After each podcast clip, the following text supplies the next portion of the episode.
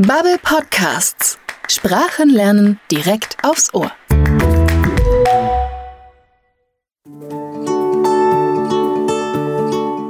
Hallo und willkommen zu unserem Podcast auf Sprachreise. Heute geht's auf eine Insel und zwar nach Koh Samui in Thailand.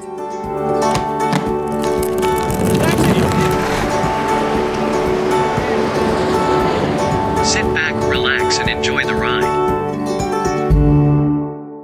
Ich bin Miriam, ich bin Redakteurin hier bei Bubble und in diesem Podcast nehme ich dich mit auf virtuelle Reisen. In jeder Episode hören wir gemeinsam eine Geschichte aus der englischsprachigen Welt. Ich bin deine Reisebegleiterin und helfe mit Infos zum Kontext der Geschichten oder gebe dir kleine sprachliche Hinweise, zum Beispiel zu einem Grammatikthema. Aber Achtung, das ist kein Grammatik-Podcast. Am wichtigsten ist, dass dir unsere Geschichten Spaß machen. Und wenn doch alles etwas zu schnell geht, hör dir die Geschichten am besten zwei- oder dreimal an. Das hilft mir persönlich immer sehr. Den Text zum Mitlesen gibt's auch. Auf bubble.com slash podcasts findest du die vollständige Mitschrift.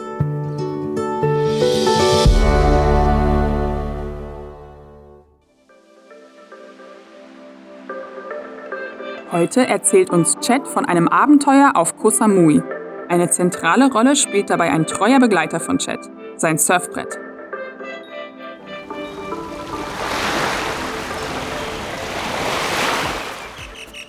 Koh Samui, Thailand. Tropical island paradise. When I went there on vacation in 1997, it was perfect. I wanted to stay.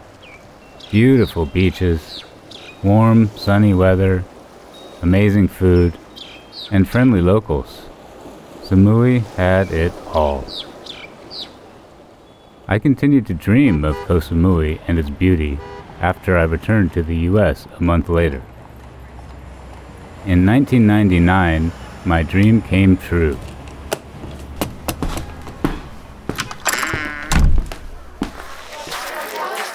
I moved to Koh Samui and opened a bar. I finally made it. Sand, sun, surf. Oops, well, no. No waves in Koh Samui, so no surf. But I brought my surfboard with me anyway, because I still hope to surf. In Thailand ist Englisch keine offizielle Sprache, aber die englischsprachige Community ist dort sehr groß.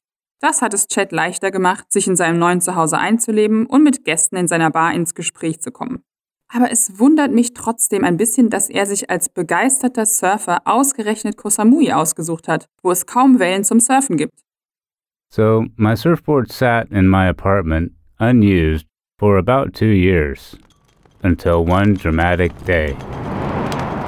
A storm hit Koh Samui. A big storm. And with it, waves. Big waves. Finally, some waves on Koh Samui. Radical. So I called my friend Stan. He was a surfer from California who lived on the island, and I said, Dude, this is our only chance to surf on Koh Samui. Ever. Let's go. Also ich persönlich bleibe ja eher zu Hause, wenn ein Sturm aufkommt. Aber für Chad und Stan waren die hohen Wellen natürlich eine einmalige Gelegenheit, endlich in Thailand zu surfen. Sind dir die ganzen Slang-Ausdrücke aufgefallen? Radical, wir würden auf Deutsch vielleicht krass sagen, und Dude, Kumpel. Die Ausdrücke stammen eigentlich aus der kalifornischen Surferkultur der 70er Jahre, aber inzwischen sind sie im allgemeinen Sprachgebrauch angekommen. So we took our surfboards and went to the beach. There were so many tourists swimming and playing in the water. There were red flags everywhere, and that means stay out of the water. This is usually because of very dangerous riptides. Also, because the water is normally very calm, there were no lifeguards on the beach. Stan said, What are these people doing? Don't they know it's dangerous out there? Anscheinend unterschätzten viele Menschen die Riptides, also die gefährlichen Strömungen. Rote Flaggen am Strand sind eigentlich eine klare Aufforderung. Stay out of the water, geht nicht ins Wasser. Für solche Aufforderungen brauchen wir den Imperativ, die sogenannte Befehlsform. Die ist im Englischen ziemlich einfach. Du nimmst den Infinitiv, also die Grundform eines Verbs ohne to. Wenn also das Verb to stay ist, dann ist der Imperativ einfach stay. Später in der Geschichte werden Imperative noch eine wichtige Funktion übernehmen. Stan and I were not afraid. We had our surfboards and knew how to paddle out of a riptide. So we swam out to the big waves.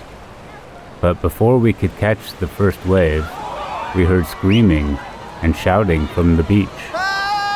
We looked and saw people waving their arms and pointing to something in the water. Then we saw them two women stuck in a riptide. The beach was only 15 meters away, but they couldn't get back.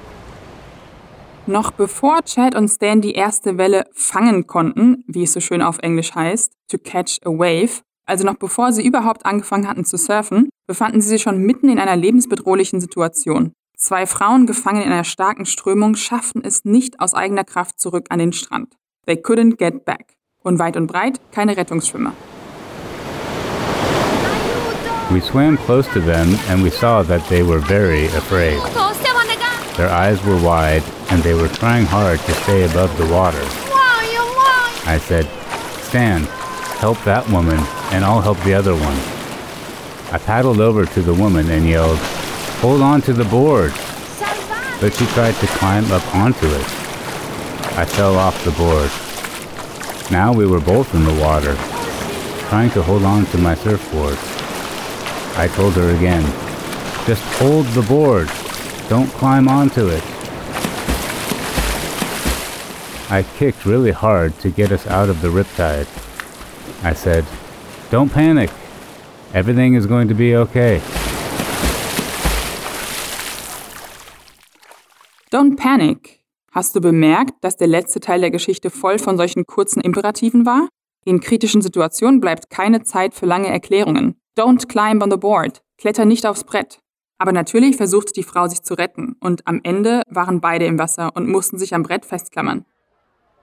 Five long minutes later, we were out of the riptide and made it to the beach.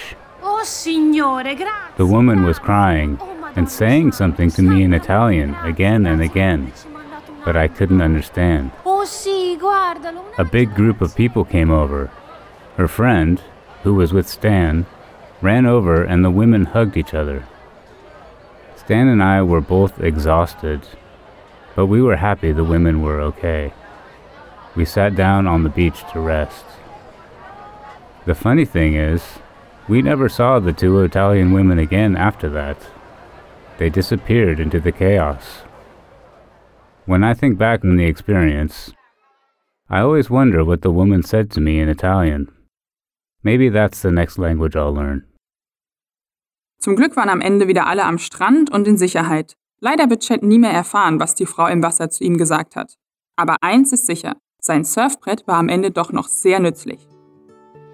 Für heute ist unsere Sprachreise zu Ende. Ich hoffe, die Geschichte hat dir gefallen und du hast ein paar neue Wörter und Imperativformen gelernt. Wenn du mehr über den Imperativ wissen möchtest, schau doch mal in unsere Anfängerkurse in der Bubble-App rein. Wir würden uns auch selber dein Feedback zu unserem Podcast freuen. Schreib uns an podcasting@bubble.com oder hinterlass einen Kommentar in deiner Podcast-App. Vielen Dank fürs Zuhören und bis zur nächsten Sprachreise.